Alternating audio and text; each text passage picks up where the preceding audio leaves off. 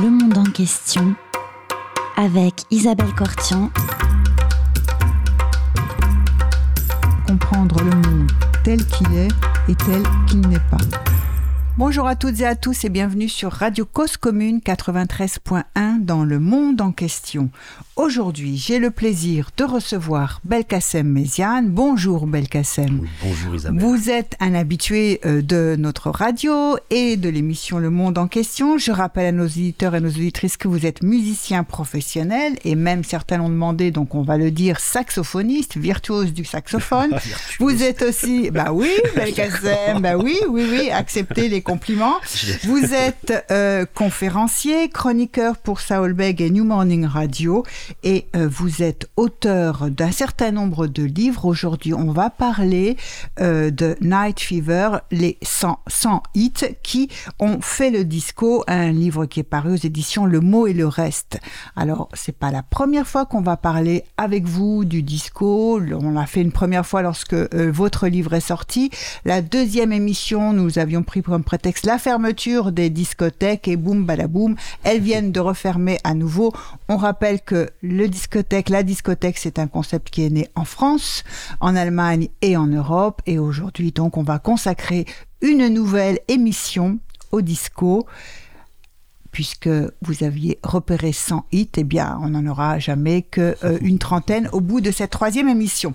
Alors, euh, comment allons-nous euh, aborder aujourd'hui, euh, par quel biais différent nous allons aborder le choix d'émissions qu'on va ensemble écouter aujourd'hui?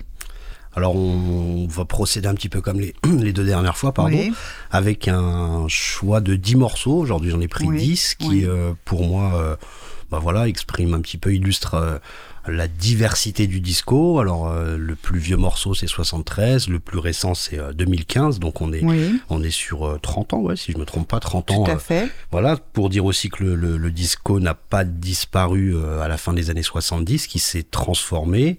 Il est devenu la high energy, etc., la house, et, et justement on va essayer d'illustrer avec des morceaux plus, plus récents, on va dire des années 80, 90 et 2000 pour, pour comprendre un petit peu le, trajet qu'a que, pris le disco pendant ces 30 ans. Alors, on va quand même commencer par revenir avec un, un, morceau, une musique, un thème fondamental du disco.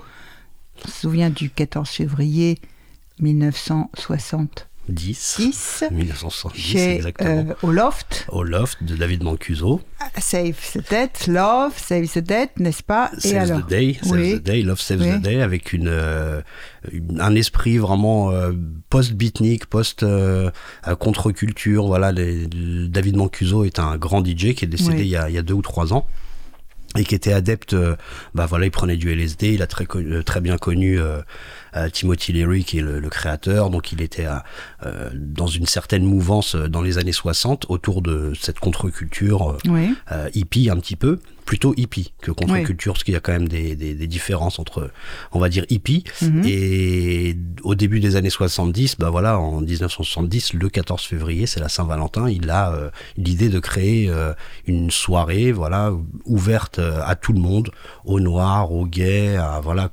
tout l'esprit, en fait, du disco des années 70 va euh, découler un petit peu de son euh, bah, de cette soirée. Ce club, cette soirée qu'il donne dans ce club qu'il Alors c'est c'est euh, c'est son loft, c'est là où c'est là où il habite. Et la, une des particularités aussi, ce qu'on dit pas souvent, c'est que David Mancuso était un un dingue du son. Donc il avait des grosses enceintes vraiment bien choisies, des platines particulièrement euh, performantes pour l'époque, des euh, des, enceintes euh, qui, qui, diffusaient un petit peu partout. Vraiment, c'était un, c'était quelqu'un qui était très attaché à la diffusion et à la propreté du son et et ça aussi, ça va, ça va faire des émules puisque, euh, euh bah voilà, les discothèques vont grandir et puis euh, vont toujours miser aussi sur cette qualité de son parce que euh, qu'on trouve, qu'on trouve pas ailleurs. Qu'on trouve pas ailleurs, quoi. Donc, donc David Mancuso est vraiment un, un, type au niveau spirituel. Alors, en 70, y a, on peut pas parler de disco réellement parce que le, le mouvement se passe dans les discothèques, mais on n'a pas encore cette musique avec euh,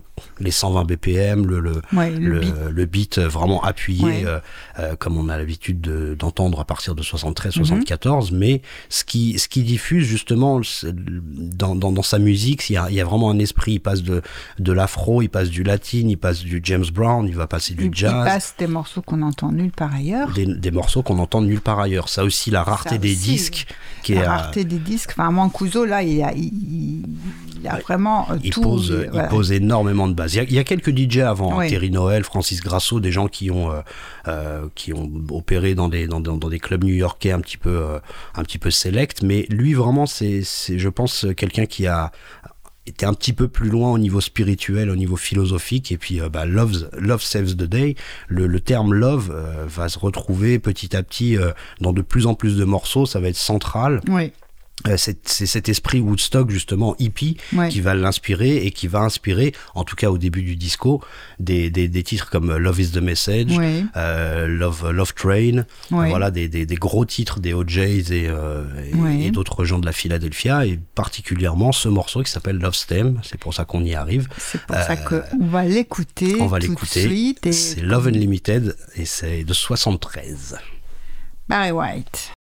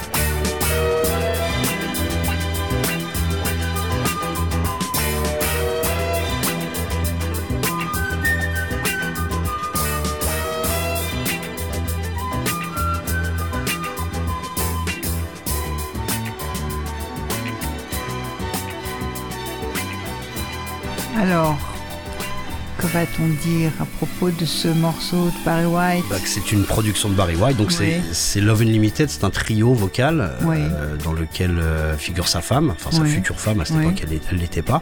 C'est un trio vocal des années 60 qui découvre euh, à Los Angeles, il va, euh, il va décider de les produire. Au début Barry White ne voulait pas chanter, ne voulait pas, enfin il a chanté quelques titres dans les années 60, ça n'a pas forcément marché. Il voulait être surtout producteur et il a produit ce Love Unlimited, il a produit d'abord un, un premier album, puis sur ce deuxième album, euh, il y avait peut-être pas assez de titres, je pense que c'était ça Mhm. la raison, et il a rajouté un morceau instrumental Ouais. à la fin d'une face qui devait pas être commercialisé, rien du tout.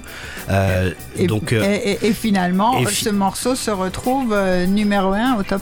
Alors 100. il se retrouve numéro 1 au top 100. Alors il y a, il y a deux petites choses. Il y a un monsieur qui s'appelle Nicky Siano qui est un DJ Oui. qui se retrouve euh, sur le label où est sorti ce, où Ouais. est sorti ce disque et il est assez intrigué. Alors il va, il va en prendre un exemplaire, lui et son, lui et son collègue. Et dès qu'il pose, euh, dès qu'il pose le disque, cette, euh, voilà, cette intro de, de, de violon qui est devenue euh, assez célèbre, ça, ça, le, ça, enfin, ça va le marquer. Il va y avoir un beat parce que le, le, dans le mix qui est fait par un monsieur qui s'appelle Frank Kejmar qu'on mentionne pas assez quand on parle de Barry White mais Ouais. vraiment le quand on écoute Barry White on est frappé par le, le, mix parce que la batterie et la basse sont vraiment en avant Mhm. Ça aussi, ça va être un, un, détail qui sera souvent, enfin, un point qui sera souvent repris dans le disco. Et donc, euh, Nicky Siano va le passer dans, ses disques, dans, dans, sa discothèque et ça va avoir un succès incroyable. Tout le monde va l'acheter. Euh, tout le monde va se dire, euh, c'est moi qui l'ai découvert. Alors qu'en fait, c'est Nicky Siano, vraiment, ça c'est clair et net. Euh, et en fait, ce disque va être le premier ou l'un des premiers, en tout cas, à avoir une popularité, à être numéro un au top 100, c'est-à-dire au top américain, ce qui est phénoménal, mhm. grâce au succès de discothèque on en avait déjà parlé. Succès de, voilà. discothèques, oui, on parce, avait. Parce que d'habitude, on avait l'habitude de, enfin d'habitude, on, un hit était un hit parce qu'il passait en radio. Et à partir de ce moment-là, on commence à voir l'influence, l'impact aussi des, des, discothèques, des dance floors. Et donc ce, titre est, vraiment magnifique. Et puis il y a aussi l'influence des, bah, des sections violon qui vont. Euh, Alors ça, c'est ce qu'on retrouve aussi toujours dans, dans, dans, le disco. C'est les violons, c'est l'orchestre. Enfin, c'est une musique de studio. Et puis il y a des musiciens, il y a des orchestres, il y a des instruments, toutes sortes d'instruments et, avec des, grands musiciens. Hein, bah oui, c'est des, des musiciens qui jouent dans les symphoniques, dans les Là, on entend des corps. À des moments, il y a des, il y a des thèmes qui sont joués par les corps, par les flûtes. Euh, il y a de la harpe, il y a du vibraphone. Enfin, il y a, il y a, il y a toutes sortes d'orchestrations qui, euh, bah, qui me font dire aussi qu'on raconte, un, enfin, on dit un petit peu vite que le disco c'est une musique facile. Euh, quand on place quand ça, on voilà. Entend ça, on peut se poser des questions. Hein, Exactement. Après, chacun ses goûts. Ça peut ah paraître kitsch, il n'y a pas de souci. Hein, c'est mais la, la, qualité aussi du, du disco, c'est que souvent, et puis chez Barry White particulièrement, parce que son arrangeur qui s'appelle Gene Page est quelqu'un de, de bah, qui a posé énormément de bases aussi pour le disco. Un peu plus tard, quand on entend du disco, du, des, des, des sections violon un petit peu simplifiées, euh, on, on, reprend le travail de Gene Page, mais tout le monde n'a pas la patte et l'écriture de Gene Page, qui est un, un, arrangeur incroyable qui a travaillé euh, partout, même, même à Hollywood. Donc c'est, euh, moi, ce, ce titre-là est vraiment très important parce qu'il pose plusieurs bases, non seulement sa réputation, enfin, sa célébrité, et en plus cette histoire de, de bah d'orchestre, de, d'orchestration incroyable. Et puis Barry White, ça va encore une fois, et les rôles des DJ, enfin, c'est, tout, plus le thème de l'amour. Exactement, plus le thème de euh, l'amour. C'était vraiment euh, bien de commencer euh, notre sélection par ça. Mais d'ailleurs, on va continuer toujours sur le thème de l'amour. Ah oui. Alors, avec, avec la avec fameuse... la, la, grande, la grande, la, la, la reine du disco, on peut vraiment s'accorder là-dessus, Donna Summer, qui va sortir en 75, Love to Love You Baby. Mhm. donc produit par euh, Giorgio Moroder et Pete Bellotte, qui sont deux Allemands. Et euh, elle a déjà fait des choses avec euh, avec eux parce qu'elle est partie en Allemagne travailler sur des comédies musicales, etc. Et en fait, elle est, elle a l'idée un jour, en entendant Serge Gainsbourg et Jane Birkin, de refaire un titre, voilà, qui voilà, en, qui s'inspire, voilà. merci. Oui, c'est ça. Et euh, je t'aime moi non plus. Je t'aime moi non plus, merci, exactement. Je l'ai pas mentionné. Donc euh, ce titre-là va apparaître en single, trois minutes à peu près, quelque chose comme ça. Et puis il va être envoyé à Casablanca, à Neil Bogart, qui est le, patron de Casablanca, un gros label. Et Neil Bogart euh, aime les soirées autour des piscines avec, euh, avec, de la coke, etc. Des jolies filles, voilà. Et puis, euh, et puis il le tente, il le tente sur, euh, il, il, le, il le passe et il s'aperçoit que il y a, les gens réagissent bien, ils aiment vraiment beaucoup ce morceau. Et en fait, il va demander à Giorgio Moroder d'en faire une version de plus longue, ce qui, ce qui va faire puisque le morceau sur l'album va durer 17 minutes, 16 minutes 50 bah précisément. C'est parce qu'on a besoin de morceaux un peu longs pour ah. danser aussi, des versions euh, spéciales euh, discothèque. Exactement. Et puis le petit plus, c'est que euh, il, il, sent le potentiel je sais pas comment dire, érotique du, morceau. Et George Moroder va demander à Donna Summer de, de, de simuler euh, des orgasmes. Et donc, il y a, pendant 17 minutes, il y a quasiment que des, des orgasmes euh, fins, justement, par Donna Summer, qui, a, qui était un peu gênée parce qu'elle vient de l'église. Elle, est, elle est un peu gênée, mais elle, comprend que ça va propulser le, le titre. Donc, elle demande qu'on éteigne les lumières, que personne ne la voit. Et donc, elle, elle interprète euh, euh, le, ce morceau qui va, voilà, qui va qui va cartonner dans le monde entier. Qui va cartonner dans, dans, le monde entier. Et alors, euh, ben, on, eh ben, on peut l'écouter. Love to Love You Baby. Voilà.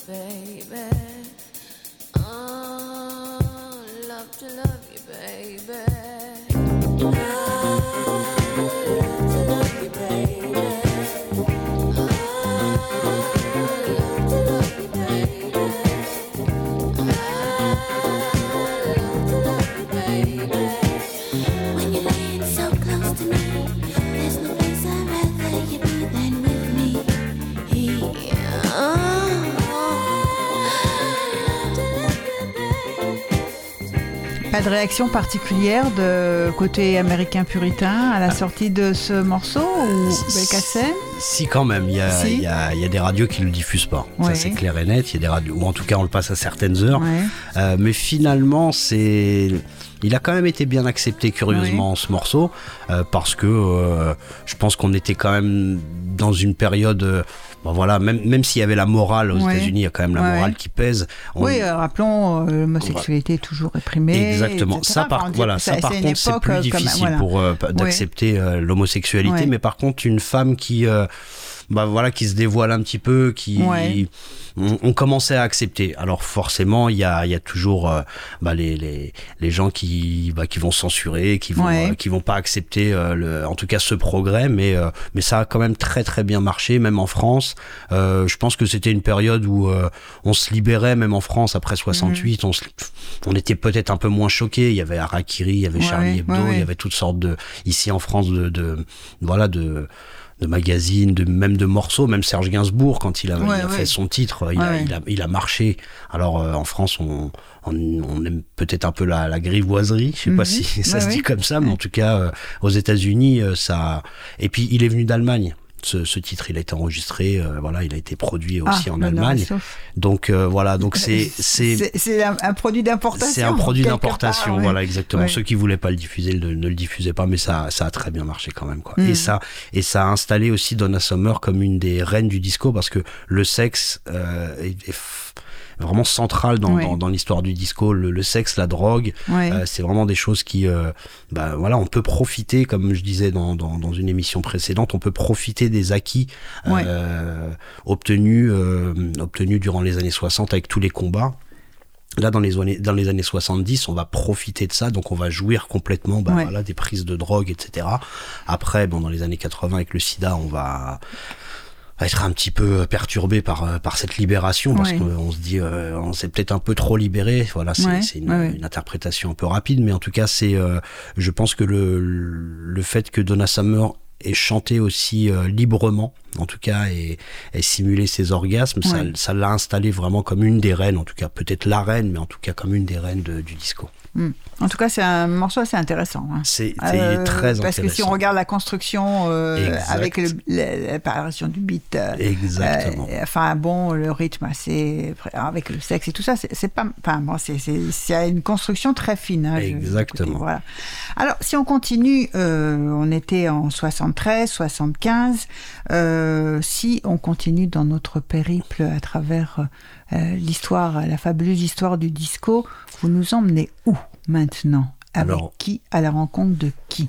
À la rencontre de deux musiciens qui, euh, pour moi, euh, sont euh, particulièrement euh, doués, Oui. euh, riches, euh, et particulièrement un qui s'appelle Auguste Darnell et euh, son frère Stony Broder, son demi-frère en Mhm. fait.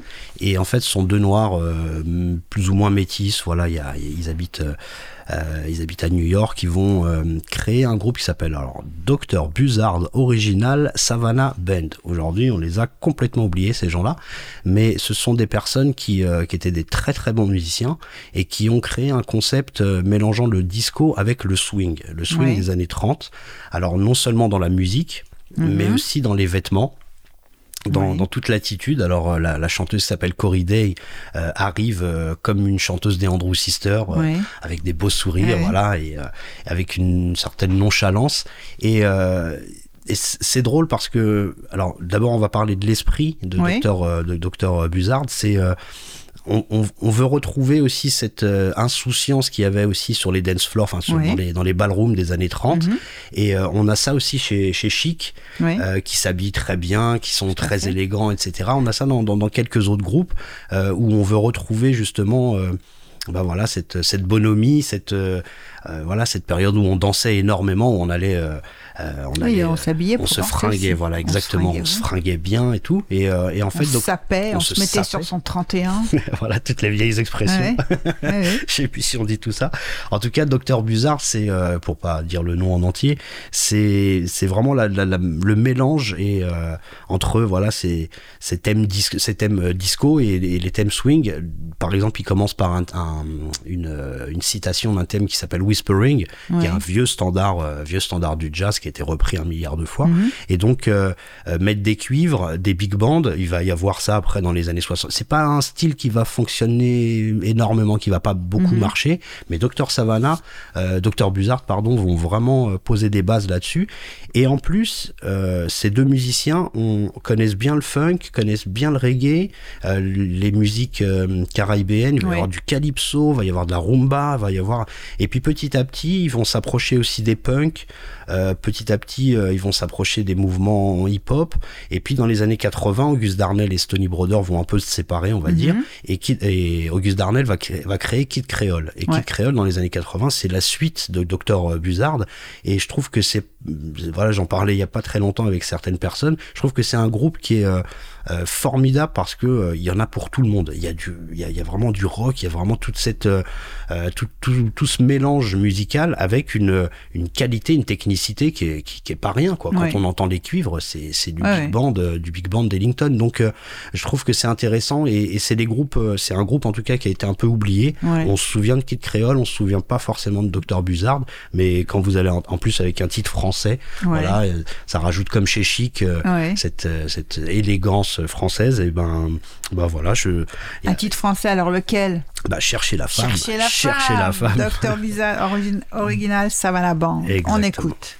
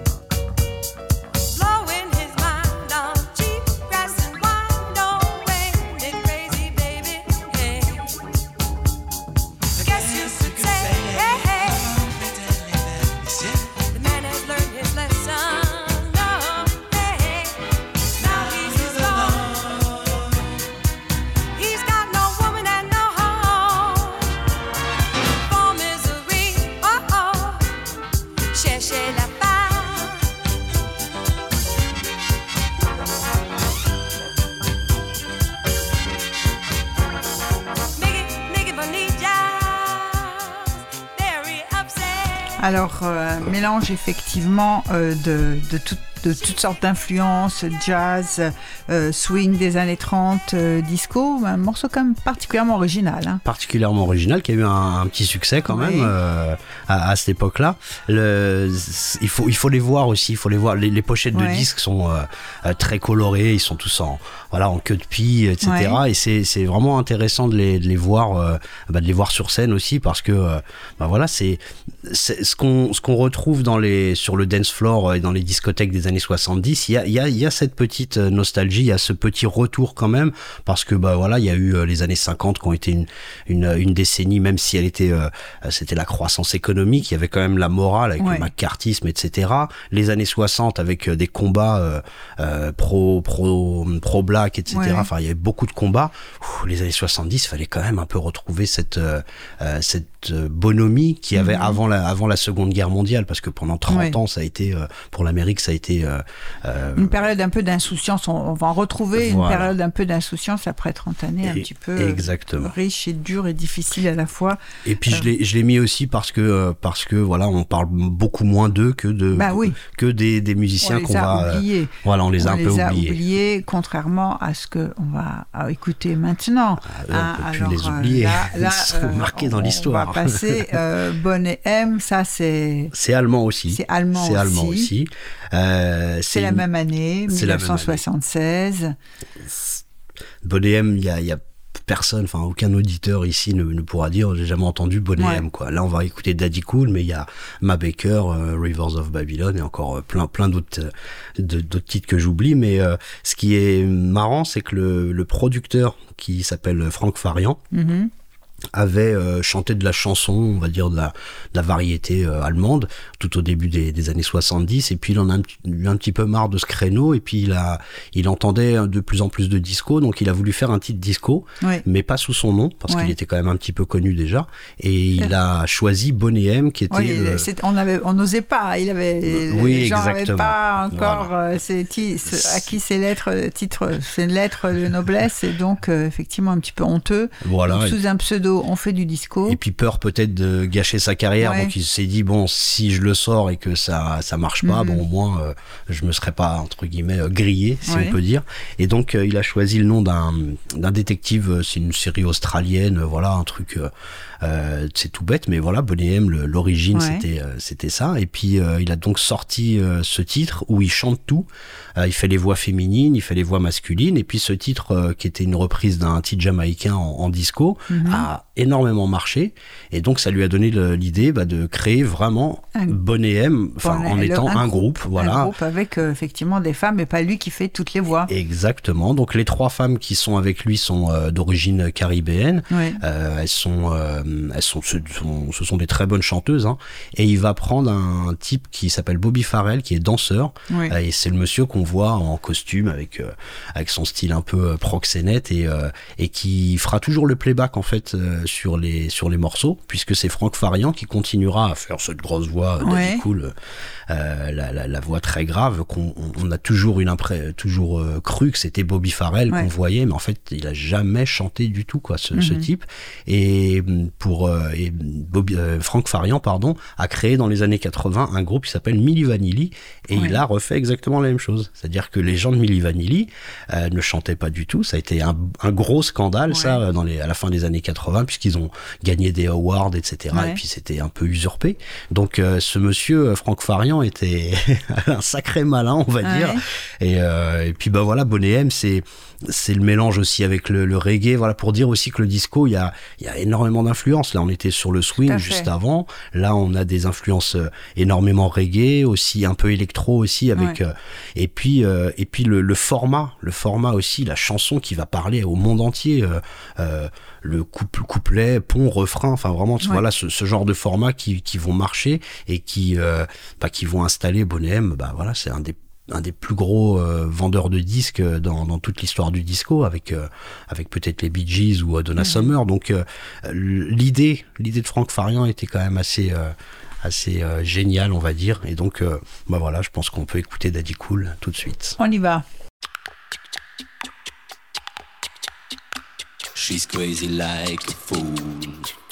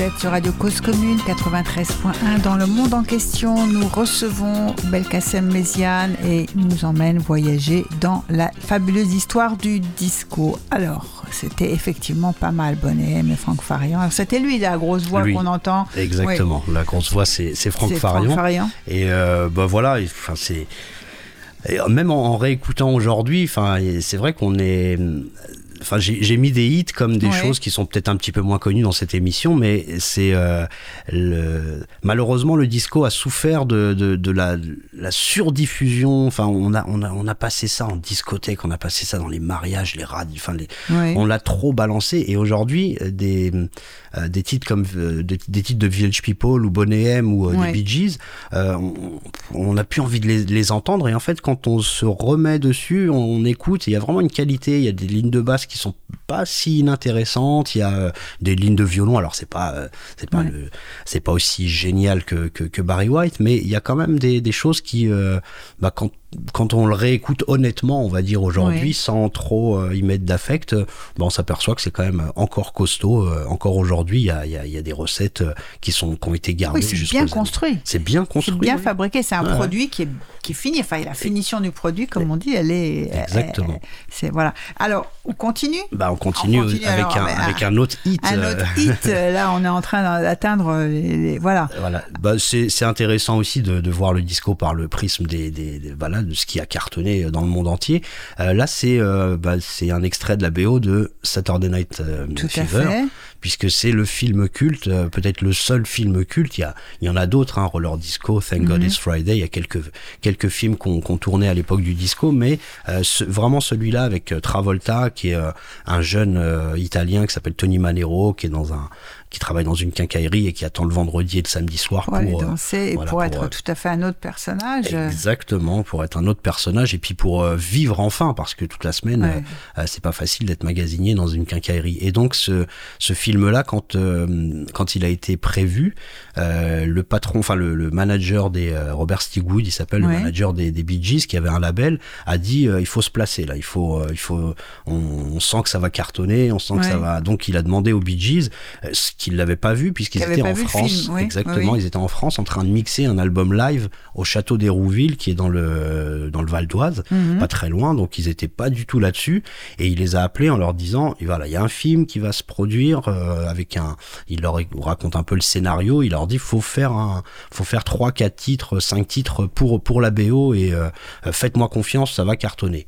Ce qu'ils ont fait sans avoir vu le film. initiative, c'était pas une commande, hein. enfin c'est une Bah, commande de leur producteur. C'était une mais pas- commande de leur producteur, de leur mais producteur à eux, mais c'est pas euh, les Mais- réalisateurs du film qui leur a dit on veut que ce soit vous, les Bee Gees, qui fassent. euh, Non, non, non, la non, bande non, non, non, d'accord. pas du tout. Et puis dans la bande son, il y a des titres euh, Ouais. qui, ont, qui vont être pris de chez Cool and the Gang d'un album ou deux avant, les Tramps. euh, Donc c'est une petite compile, mais les titres euh, euh, principalement composés pour euh, pour le film, c'est ce sont les Bee Gees qui les qui les ont créés avec euh, sans trop, enfin sans avoir vu le film quoi. Donc Ouais. c'est assez étonnant oui, quoi. sans avoir du tout vu le film. Exactement. Et puis en fait, ils vont enregistrer plusieurs titres. Ils vont enregistrer un titre qui s'appelle Night Fever, qui est euh, qui est le titre de mon Oui, de mon livre. Night Fever, ouais. Night Fever. Et en fait, quand il, au milieu de la session d'enregistrement, le batteur doit partir.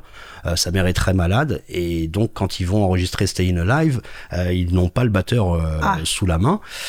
Donc euh, l'ingé- l'ingénieur du son leur propose de prendre une boucle de batterie de Night Fever Et de la et de la boucler sur 3-4 minutes et d'enregistrer là-dessus. Donc ce qui fait que Stayin' Alive en fait est enregistré sur une boucle de batterie de Night Fever et c'est pour ça qu'il y a aucun roulement, il y a il y a pas de aucun roulement de batterie, c'est exactement la même chose pendant tout le long.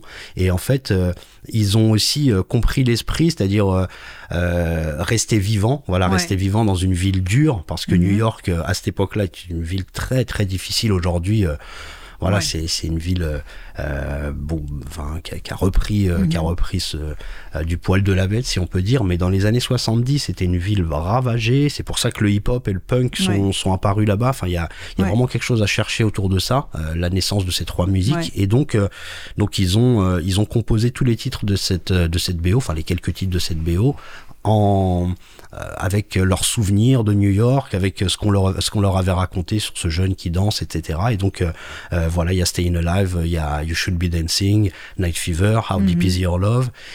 et If I Can't Have You qu'ils ont donné à une chanteuse qui s'appelle Yvonne Elliman, mais c'est une production euh, des, des Bee Gees. Donc euh, voilà, Night, euh, Stayin' Alive, un morceau qui finalement raconte une histoire un peu plus dure que ce qu'on Oui. a l'habitude Oui, de. oui. Voilà.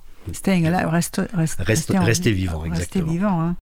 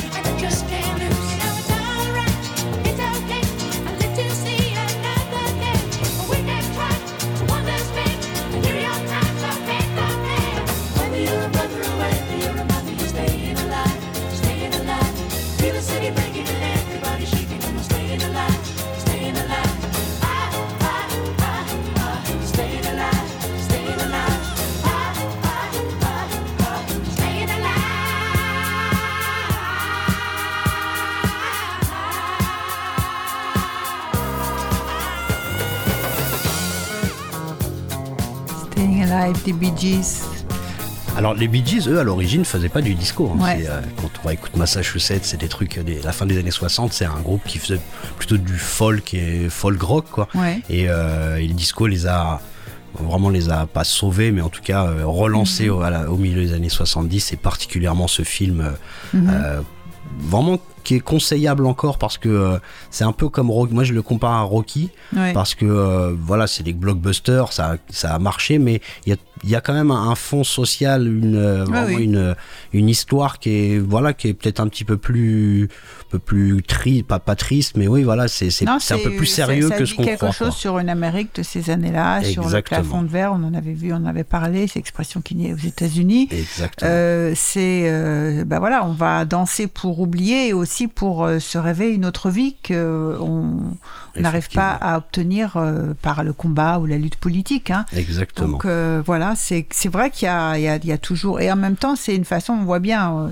le titre difficile, mais en Mhm. même temps c'est chanter sans, sans se plaindre, c'est Ouais, pas, ouais. c'est- voilà. Ouais, il- enfin, c'est une, une proclamation, enfin, on- une revendication. Oui. Voilà, il faut, faut, faut rester fort, faut rester vivant. Et puis dans les années 80, il va y avoir un, un- une réinterprétation, on va dire, avec euh, toute la communauté homosexuelle qui a Oui. énormément souffert aussi de, de- de- du SIDA. C'est, Mhm. ça a été les premiers vraiment touchés. Euh, rester vivant, Oui. euh, c'était, voilà, ça a été Ah, quelque ah, chose. et- Absolument. voilà, et ce Un- titre était- message. Et on a vu aussi effectivement que cette, cette, cette aventure du disco, elle, elle se retransforme. Exactement. Euh, à plusieurs moments, à plusieurs époques, elle rebondit avec un nouveau sens. Et... Exactement. Et, et là, là, enfin, on va plutôt en parler pour Jimmy Somerville à la fin, mais on me parle beaucoup du retour du disco par rapport à cette crise euh, du Covid. Oui. Voilà. Oui. C'est exactement comme vous disiez, ça se répercute, enfin, ça, ça, ça Ça perdure se dans le temps. relance, Voilà, ça perdure dans le temps, ça se relance, et puis c'est une façon de se régénérer, de repartir, euh, mais avec des échos à, à- à plusieurs périodes, et, et finalement ça une- s'adresse une petite communauté euh, de destin.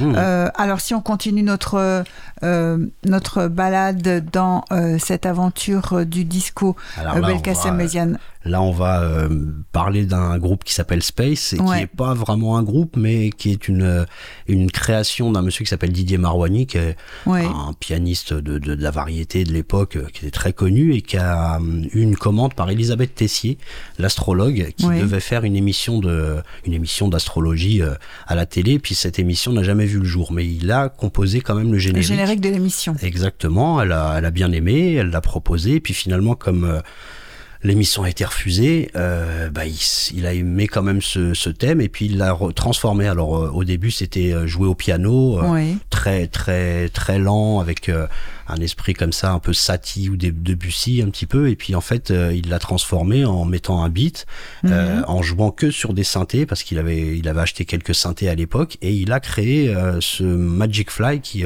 est devenu numéro un.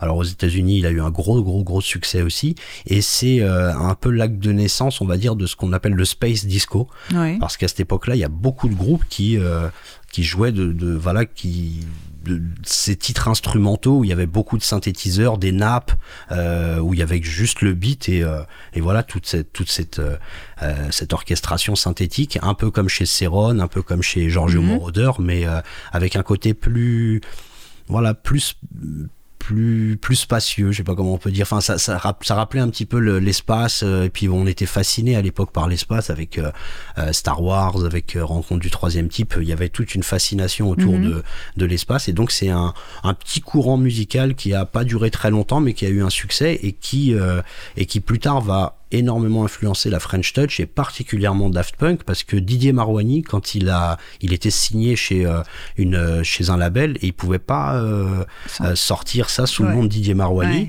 donc il a créé Space et puis euh, il a mis un- il a mis à lui et ses musiciens Ouais. des casques Ouais. pour ne pas être reconnu en fait parce que euh, c'était euh, Ah. euh, voilà parce que sinon il allait au procès directement donc il a mis des casques et il y a un clip qui, est, qui est visible sur YouTube hein, où ils sont dans un décor spatial genre les Bogdanov Ouais. temps X, je sais Ouais. pas si ça va rappeler des souvenirs.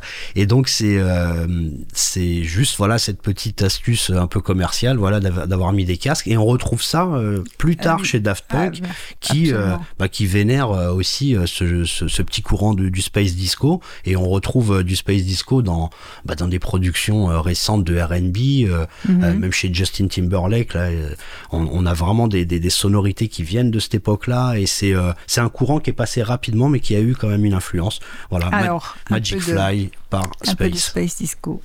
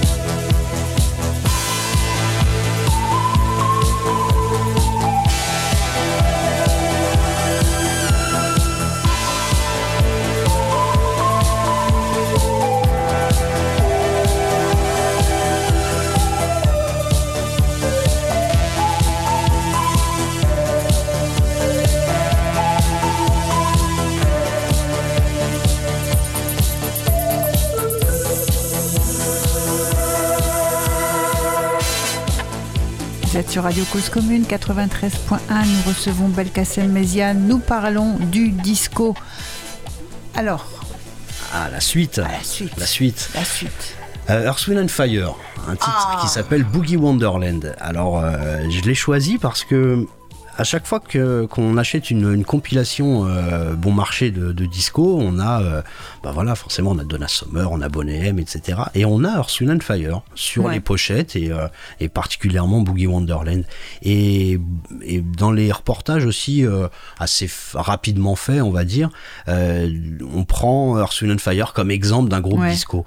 En fait, pas du tout. En fait, pas du tout. Wind and Fire est un groupe de funk, Ouais. de jazz aussi, jazz funk, mais euh, la seule euh, incursion, comme je l'ai écrit ici, euh, du, de, de ce groupe dans le disco, Mhm. c'est Boogie Wonderland, qui n'est même pas une composition des, des membres de Wind and Fire.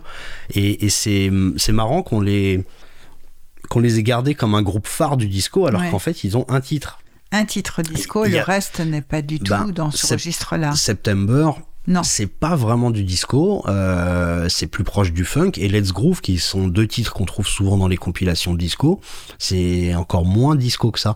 Et en fait, le, le seul euh, réel hommage au disco, c'est Boogie Wonderland. Donc, euh, euh, l'histoire de ce morceau, euh, ce sont deux compositeurs qui, enfin, un compositeur et une compositrice, qui s'appellent Ali Willis et John Lind, qui ont vu le film Looking for Mr. Goodbar Ouais. qui est l'histoire d'une institu- d'une institutrice pardon euh, qui s'embête un peu dans sa vie Ouais. et puis euh, qui va euh, le samedi soir Bah, voilà. Voilà, danser, C'est la version féminine, ouais. et qui va Travolta, ouais. voilà exactement mais le film est c'est un un peu un thriller parce Ouais. qu'en fait elle rencontre des, des, des, des types pas très fréquentables et jusqu'au jusqu'au jour où elle va être euh, tuée carrément à coups de couteau euh, parce qu'elle va rencontrer un, un type euh, dans, dans une discothèque. Donc elle, elle va chercher des, des aventures sexuelles. Donc ce, ce titre-là euh, va inspirer les deux compositeurs qui vont Mhm. se dire, ben, enfin, qui vont, qui vont transformer en fait, réinterpréter l'histoire, le scénario du film en, en titre, euh, bah voilà, le, le Wonderland, le, le, monde fabuleux du, de, la discothèque où euh, finalement on est dans le film, on trouve, euh, on trouve l'horreur, c'est-à-dire Ouais. des types, euh, des satires, des sadiques, etc. Mais euh, finalement, de- le, le Wonderland, ça peut être aussi là où on trouve l'amour et, euh, et ils ont transformé ça de manière positive. Mais donc, ça vient donc euh, tiré d'un- scénario de film. Et euh, bah, au début, c'était pas Ursula Fire qui devait l'interpréter, Ouais. c'était un, un- un- une production. Et puis finalement, euh, Maurice White, qui est le leader, a décidé de le garder a tout fait pour avoir euh, bah, pour avoir euh, les violons, les cuivres, etc. qu'il fallait euh, pour un pour une vraie production de disco parce que c'était pas toujours ce qu'ils avaient sur leur morceau funk et en fait bah voilà ce morceau a été numéro un et puis c'est aussi l'époque où des gens comme Cool and the Gang, James Brown ou, ou plutôt dans le rock des gens comme les, les, Rolling Stones ou ou euh, comment comment s'appelle-t-il Rod Stewart pardon euh, voilà fricoter un peu avec le disco une fois ou deux comme ça Ouais. pour quand même avoir un peu Petite de succès incursion, voilà. petite ouais, incursion ouais. voilà donc Ça a relancé les carrières, bah, ça, ça, ça renflouait innove les le caisses répertoire. Ah oui, ah, bravo. ça renflouait les caisses, disons-le clairement. Et euh, bon, en tout cas, ce morceau est prodigieux. Je, je, je sais que, enfin, moi, je, je, le joue une fois de temps en temps, et quand on, on a dû le jouer avec une, une section corde, là, je me suis aperçu, en fait, en me posant dessus, Ouais. que qu'il y a, y a des, des dizaines de lignes de cordes et de cuivre qu'on qu'on remarque pas, en fait, euh, parce qu'on a trop écouté, que- comme je disais tout à l'heure, quoi. On a, Oui, et puis on se fait prendre à la- le rythme. Ouais, euh, exactement, extrêmement emballant. Exactement, et puis finalement on s'aperçoit que, que c'est un, un morceau d'une richesse incroyable qui dure 8-9 minutes avec euh, des, des, des parties différentes, et puis euh, bah voilà, c'était euh, l'illustration aussi pour dire que bah, Earth, Wind and Fire n'est pas un groupe de disco. Le titre, Mais un là, grand oui, groupe quand même. mais un, immense Un groupe. immense groupe. On est d'accord. On est d'accord, Belkacem. On écoute tout de suite. Boogie Wonderland.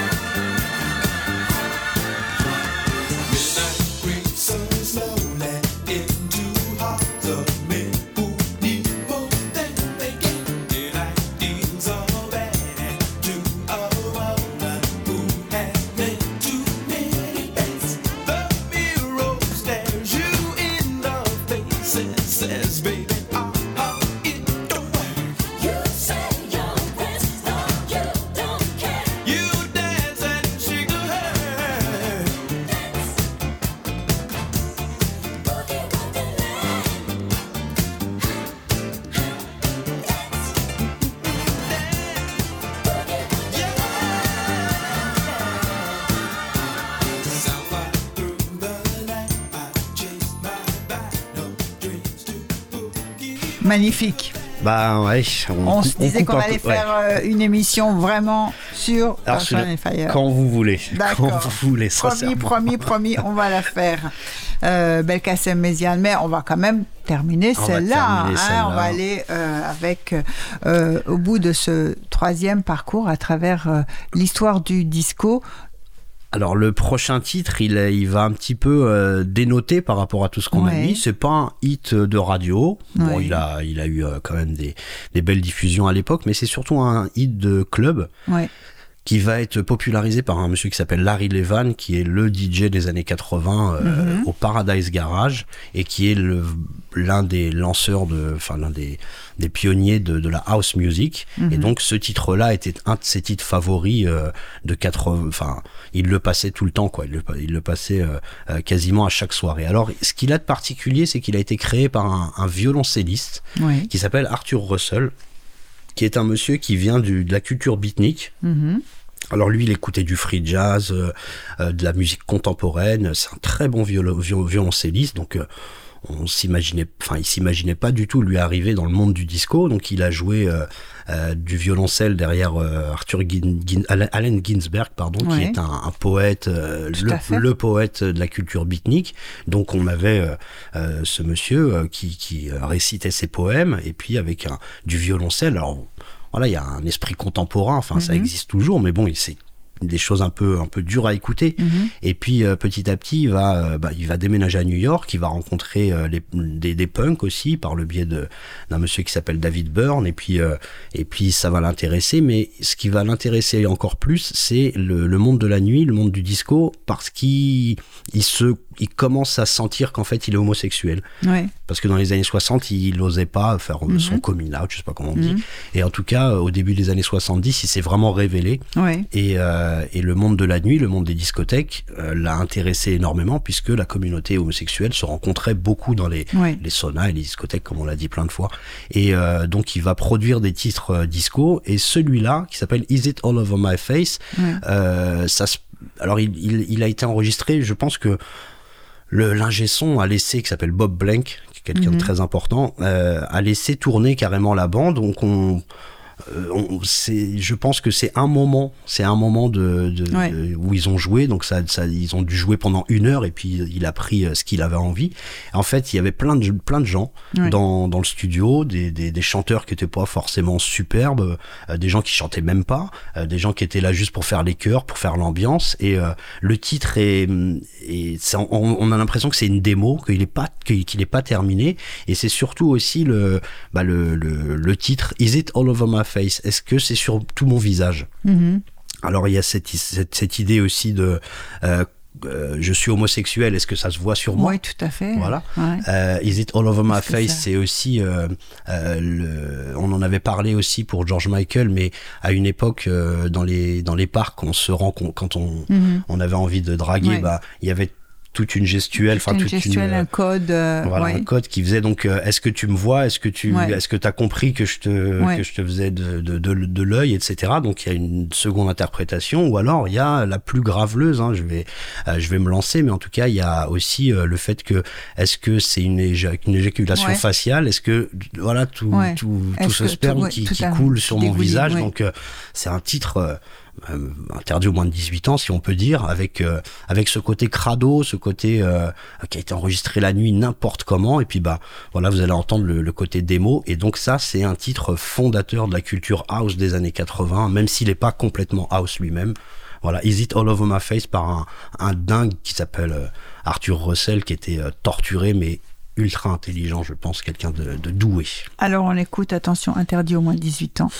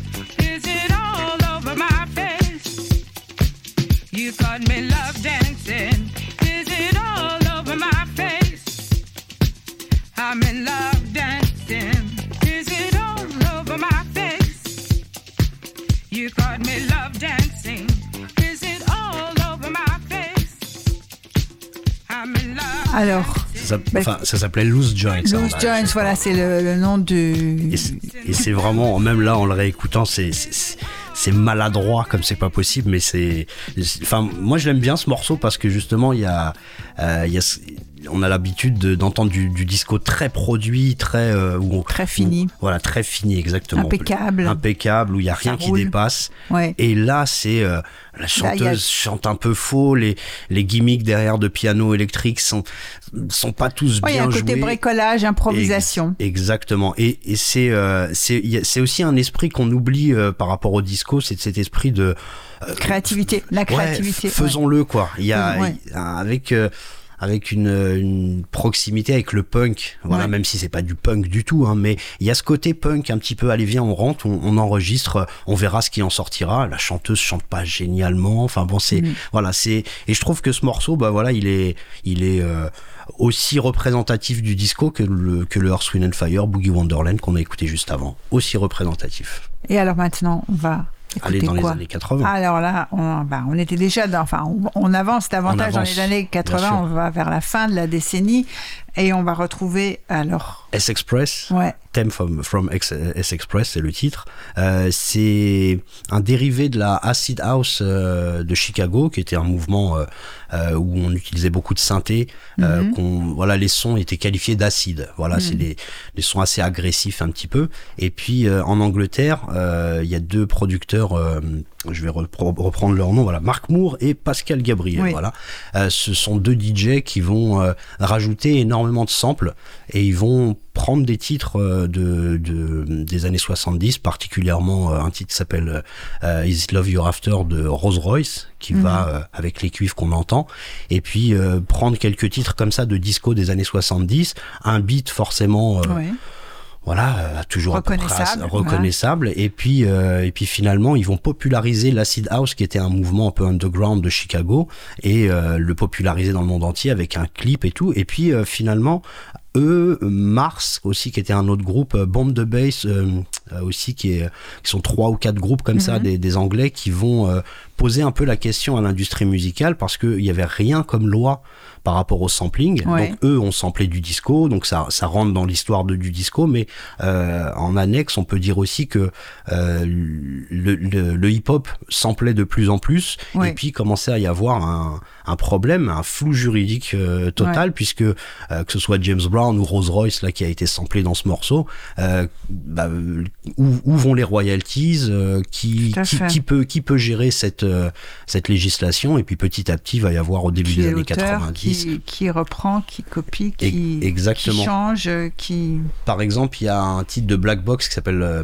Ride on Time, ouais, euh, où ils reprennent euh, la voix de Loletta Holloway, qui est une chanteuse des années 70, où ils vont découper plein de bouts de phrases, ils Ouais. vont refaire Ride on Time de Black Box, qui va marcher dans le monde entier. Et Loletta Holloway en elle-même, je l'ai vu dans une interview, qui, qui, qui en a eu les larmes en disant, euh, euh, moi j'ai j'ai sorti des, des dizaines et des dizaines de choses, j'ai jamais été vraiment finalement très connu, et ils ont piqué ma musique ouais. et, euh, et donc voilà elle, et puis bon elle a fait des, des procès elle a gagné hein, quand même hein. mais Elle donc euh, elle a gagné et à, cette- à cette époque là c'était un c'était quelque chose de Dans complètement une complètement nouveau zone quoi de non-droit, Une zone tout à de fait. non-droit, côté expérimental de la musique qui aussi euh, amène une judiciarisation aussi de, de l'espace musical. C'est hein, ça. Et de- Et, voilà. Et vraiment, c'est un morceau qui, euh, bah, qui dérive vraiment du disco parce que tous les samples qui sont utilisés dedans étaient des, des samples particulièrement le, le, le morceau de Rolls Royce. Alors on écoute. Un, dos, tres, cuatro.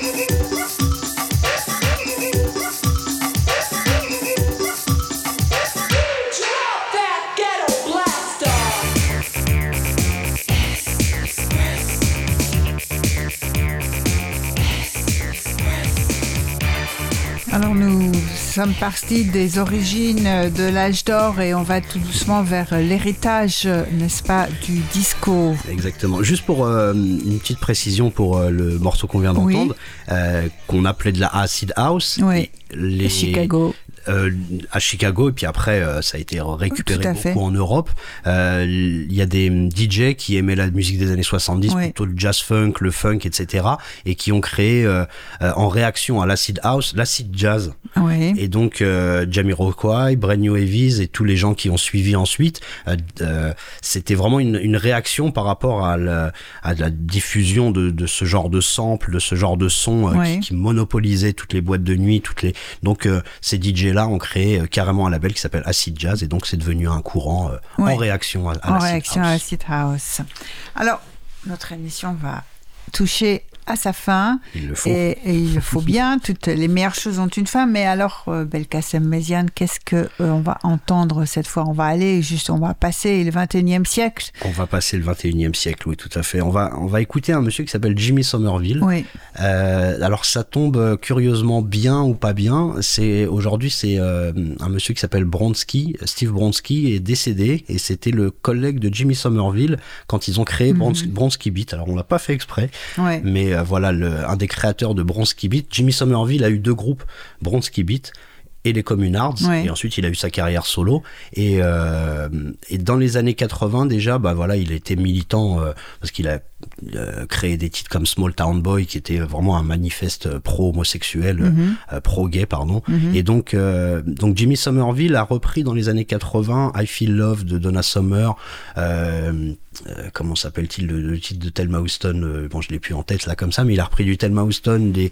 euh, des, des tonnes et des tonnes de, de, de, de, titres disco des classiques. Il les a euh, il les a popularisés et des fois c'est même ces versions qui ont été encore un peu plus connues.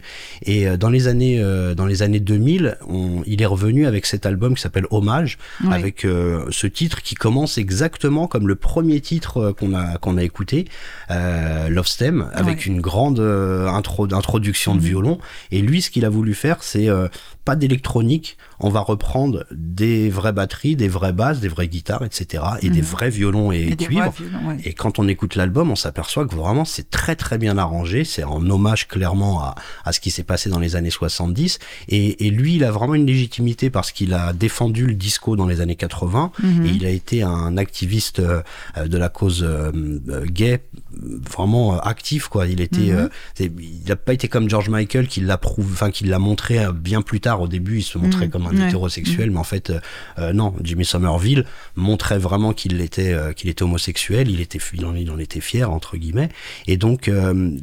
Là, ces derniers temps, on a eu avec euh, Juliette Armanet, Clara Luciani, des albums qui revenaient sur euh, le disco, et on m'a beaucoup interrogé euh, sur ce retour du disco. Alors, j'ai eu des appels, alors il y a un retour du disco, etc. Et puis en fait, je, je dis, mais il y a quelques années, il y avait Jimmy Somerville, euh, qui- Ouais. qui, qui, avait toute la légitimité parce qu'il a Tout vraiment vécu cette époque. Euh, il y a d'autres moments, c'était Madonna, d'autres moments, c'était Kylie Minogue, il y a eu Daft Punk. Mhm. Un retour du Re- disco, je... Est-ce qu'on l'a jamais euh, quitté Non, il y a Finalement. toujours eu, il y a toujours eu cette prolongation de, de, l'histoire et ses résonances. Et ses résonances. euh, Et donc, euh, donc c'est, je comprends parce qu'il faut faire un peu de sensationnel dans les journaux et, Oui. et sur les sites. Ben voilà, il y a un retour du disco, mais pas du tout. En fait, Mhm. c'est le disco est resté là et puis on l'entend dans, on l'entend dans, dans le R&B de The Weeknd, on l'entend, euh, on l'entend dans, dans toutes sortes de choses aussi qui n'ont pas le, le- le- prolongements. voilà. Le, le- le cachet de disco, mais en tout cas, moi je trouve que Jimmy Somerville ouais. était vraiment quelqu'un qui aurait pu, euh, sur lequel on aurait pu euh, bah, rebondir à cette époque-là en disant Ouais. que c'était un vrai retour au disco parce que euh, chez lui, il y a une vraie orchestration comme chez Barry White, comme Ouais. chez euh, la Philadelphia Soul, euh, qu'on trouve pas forcément dans certains revivals. Alors euh, chez Juliette Armanet ou Clara Luciani, on, on trouve des bribes de, de ce qui peut y avoir, enfin de, de- des- des éléments disco bien Ouais. sûr. hein. Après, elle chante comme elle chante et puis Mhm. ça. Mais en tout cas, chez Jimmy Somerville, je trouve que vraiment il y, y avait l'occasion à cette époque-là, en 2015, de De parler, parler. de parler d'un vrai retour du disco Ah et on va ouais, s'en ouais. apercevoir. Alors, alors, on l'écoute tout de suite et on se dit au revoir. Merci. Merci beaucoup. Belkacem de beaucoup. votre participation à l'émission. Merci à Olivier en régie et à très bientôt pour une prochaine émission. À bientôt.